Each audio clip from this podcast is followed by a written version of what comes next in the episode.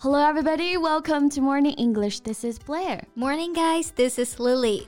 哎，陆姐，你看浪姐了吗？ 乘风破浪的姐姐啊，看了一点儿，but I haven't found the time to watch the latest episode。我也是断断续续的看了一下啊，但是这次印象最深刻的反而不是那些又强势又有个性的姐姐，而是啊一个有点小透明的姐姐啊。我知道你说的是谁了，嗯吴倩，对不对？没错。I knew it because I totally feel the same。这次啊，应该是吴倩离婚之后的综艺首秀啊，嗯，但她的状态其实有点不太好。对，结婚。之前的自信活泼不见了，感觉现在的她总是特别的拘谨，然后有点惶恐。嗯，看着还挺让人心酸的。I kind of wanted to talk to you about her when I watched the show, cause it's really sad to see all these changes that happened to her. That's true. So let's talk about her in today's podcast. 今天呢，就来聊一聊跟她经历和体会相关的一些英文单词和表达。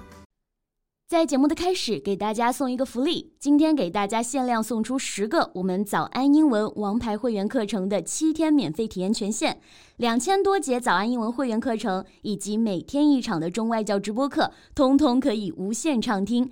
体验链接放在我们本期节目的 show notes 里面了，请大家自行领取，先到先得。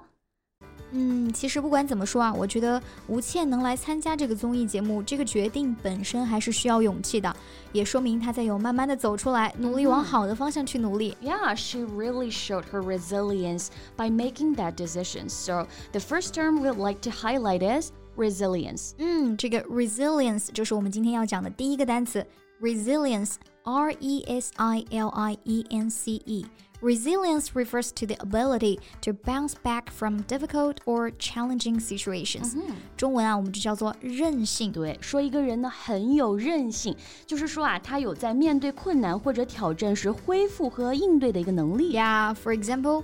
Wu Qian's decision to join the variety show shows her resilience, as she is determined to rebuild her confidence and career despite the setbacks. 嗯，就是说吴倩啊决定参加综艺节目，就表明她的一个韧性，因为啊她在经历了挫折之后呢，可以重建自己的自信和事业。Mm, that's a great word. Resilience is crucial in both personal and professional life. It helps us overcome obstacles and keep moving forward. 我也希望自己啊能够成为一个有韧性的人。Well, then you need to work on resilience building. 嗯，That's true. 我们常说啊，要培养一个人的韧性，这个 resilience building 就表示韧性培养，也就是有意识的采取行动或者策略啊，来培养韧性的一个过程。And Wu Qian's decision to join the variety show is a fantastic example of resilience building. Yeah, she recognized the need to rebuild her confidence and career, and actively take steps toward that goal. Absolutely. Resilience building is a continuous process that involves developing skills, adopting a positive mindset, and seeking support from others. And her journey to the variety show is a testament to her commitment to building resilience. 嗯，她肯定是希望能通过这次的机会冲破逆境啊，重新找回她的事业。没错，逆境啊，也是我们人生中要应对的一个非常重要的课题啊。那逆境的英文呢，我们就可以用 adversity 这个单词来表达。Right, adversity 表示逆境、困难或者不幸。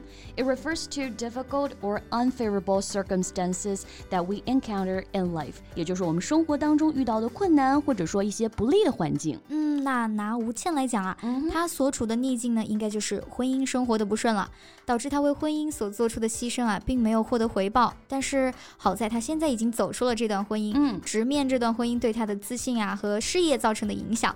Wu Qian faced adversity through her divorce and the impact it had on her confidence and career. That's right.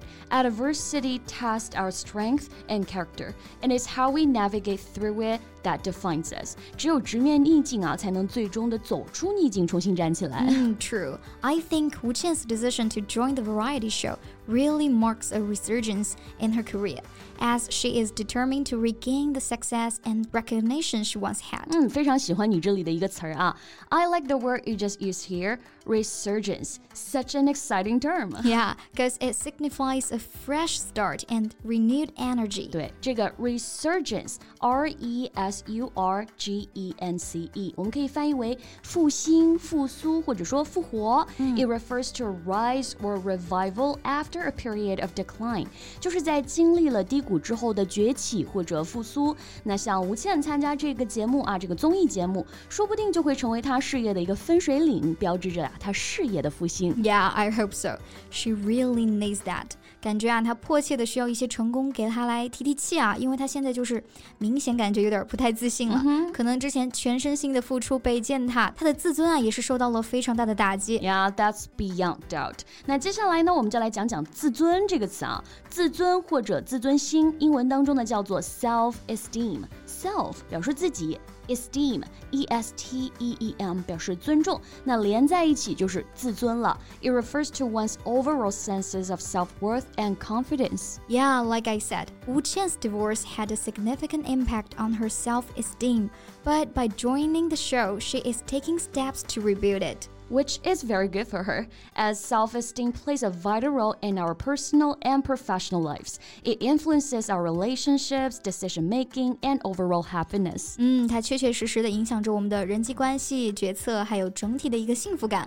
i also think Wu Qian's decision to join the variety show is an example of self reinvention, as she aims to rebuild her career and find her footing again. Yeah, that's a really good word there to describe her condition self reinvention reinvention。同样的啊，self 自己，reinvention 是 reinvent 的名词形式，表示重塑、再造，所以结合在一起啊，self reinvention 就是自我重塑了。嗯，没错，所谓的自我重塑啊，就是为了改善个人或者职业状况而进行的一个自我转变或者重大改变的过程。Yeah, that's well said. Self reinvention allows individuals to explore new opportunities and redefine themselves. 我想吴倩现在可能就是在经历这样子一个。 自我重塑的阶段啊。嗯，It's inspiring to see how Wu Chen is navigating through adversity and working towards her goals. OK，那我们今天跟大家聊到了非常多跟重塑啊、自尊相关的一些表达。那接下来呢，我们就通过一些例句来快速的回顾一下今天学到的单词啊。首先是这个韧性 （resilience）。Despite facing numerous setbacks, Wu Qian's resilience allowed her to overcome challenges and pursue her dreams. 她的坚韧让她能够克服挑战，追求自己的梦想。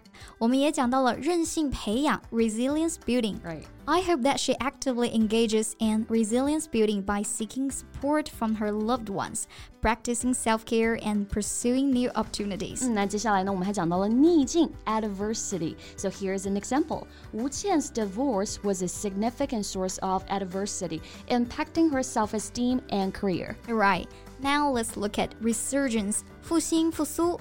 Wu Qian's appearance on the variety show marked a resurgence in her career. 吴倩重回浪姐啊，也标志着她事业的复苏，重新回到了聚光灯下。And for self-esteem. Wu Qian's divorce had a negative impact on her self-esteem. 最后我们再来看看这个词啊，self reinvention，也就是自我重塑。